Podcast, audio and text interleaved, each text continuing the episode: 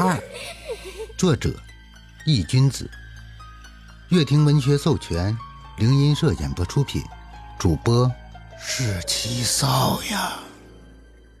第四十四章多喝边汤。宋哲回头看去，一个身穿一身灰色中山装的老人，头发有些斑白，脸上挂着皱纹，那是岁月留下的印记。戴着一副眼镜，看起来已经有六七十岁的贾玲，年龄虽大，但整个人却显得很精神。衣服上一尘不染，也没有一般老年人都有的老人味，反而有一种淡淡的檀香的味道，闻起来很舒服。抱歉，请问您是这家店铺的主人吗？宋哲歉意的道：“你要买些什么？是祭奠故人，还是拜神？”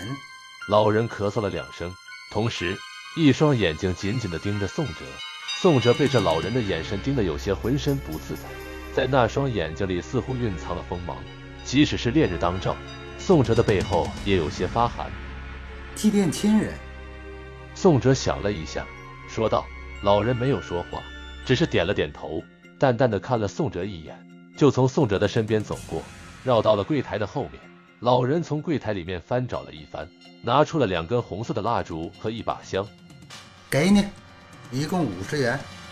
老人把东西放到柜台上，淡淡的说道：“老人家，您不是在蒙我？就这些东西，怎么能可能要那么多钱？”宋哲听到价格，微微有些吃惊，就这么点东西，怎么也不可能超过二十元，而这老头。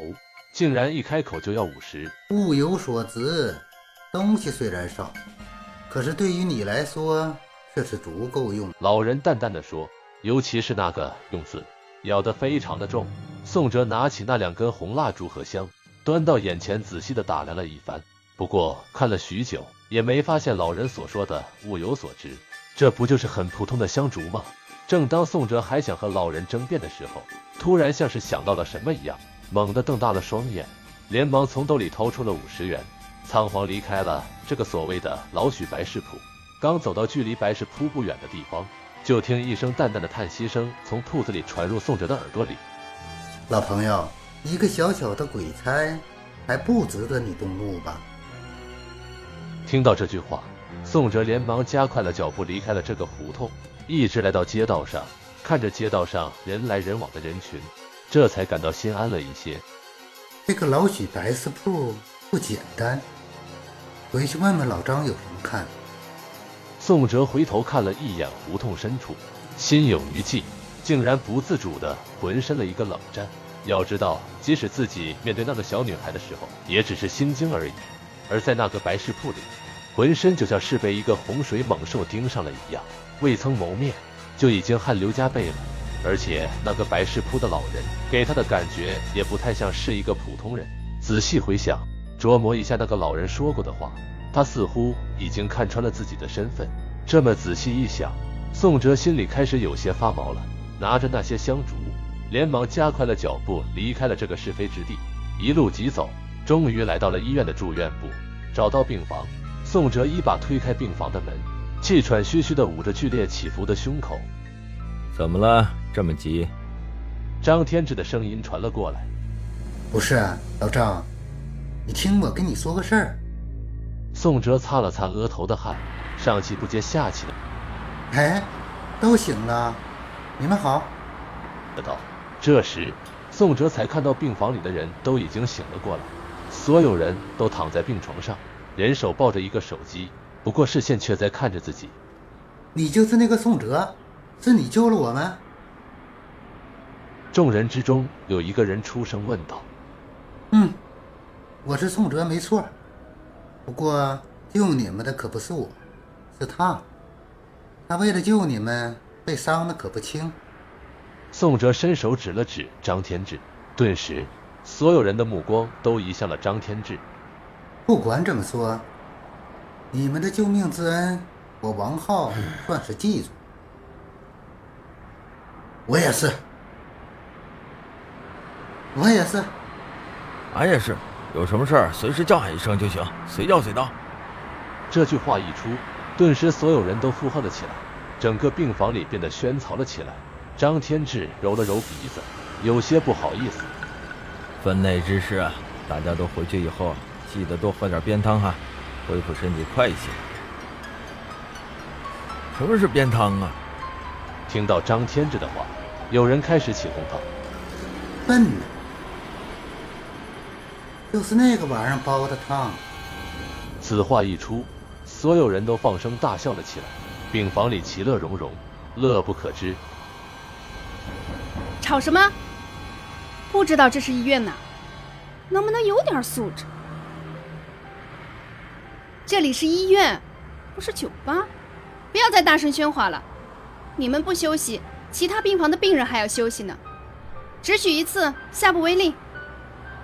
就在这时，突然病房的门被人大力推开了，一个穿着护士服的女人走了进来，大声的训斥道。所有人一愣，目光看向了那个护士，开始面面相觑起来。对不起，不会了，不会了。一旁的蒋振华最先反应过来，连忙向护士道歉。毕竟他身为所有人的队长，这是属于他的，管教不严。身为警察，在公共场合要保持适当的安静，这点都不懂。要不要去小学借两本道德与法治看看，学习一下？护士叉着腰说完这句话。以后就离开了病房。护士走了以后，蒋振华扫了一眼所有人，冷着脸道：“身为警察，在公共场合要保持适当的安静，这点都不懂。要不要去小学借两本道德与法治看看，学习一下？”听着蒋振华的训斥，宋哲和张天志对视一眼，不约而同的都笑了出来。这幺蛾子整的。对了，宋哲。你刚才想说什么来着？张天志突然扭头看向了宋哲，问道：“哦，对了，差点把正事忘了。”宋哲拍了拍脑袋，嘴里嘟囔着，说着，他走到张天志的病床前，从口袋里拿出了那个从老许白师傅买来的香烛，递给了张天志：“你看看这香烛有什么问题没有？能不能看出点什么门的？”张天志接过来，仔细瞅了两眼，突然猛地张大了嘴巴。这香烛你是从哪儿买来的？还没等宋哲开口说话，就又听张天志发出了一声感叹：“好家伙，这简直是极品啊！”听到张天志的感叹，宋哲稍微愣了一下：“你看出什么来了？这种纹路和材料绝对不是普通人能搞出来的东西。说实话。”你真的是走了极大的狗屎运啊！张天志的声音竟然有些激动。嗯，花了我足足五十元，的确不普通。宋哲的声音带着一丝抱怨。别说五十元，五百元都不贵，你信不信？听到宋哲的话，张天志蹭的一下从病床上直接坐了起来，仔细的将手里的香烛翻来覆去的查看，声音中透露着难以置信的激动。本章已播讲完毕，感谢您的收听。